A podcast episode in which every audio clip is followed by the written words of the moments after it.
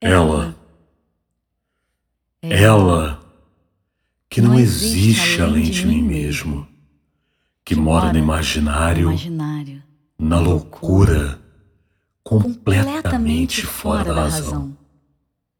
Aquela com quem eu durmo, acordo e compartilho devaneios. Aquela que não existe, que pertence a si mesma, mas se entrega a mim.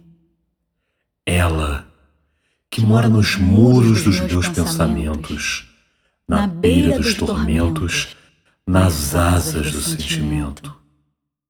O irreal, o inventado, o real que eu quero, o improvável, o inesperado.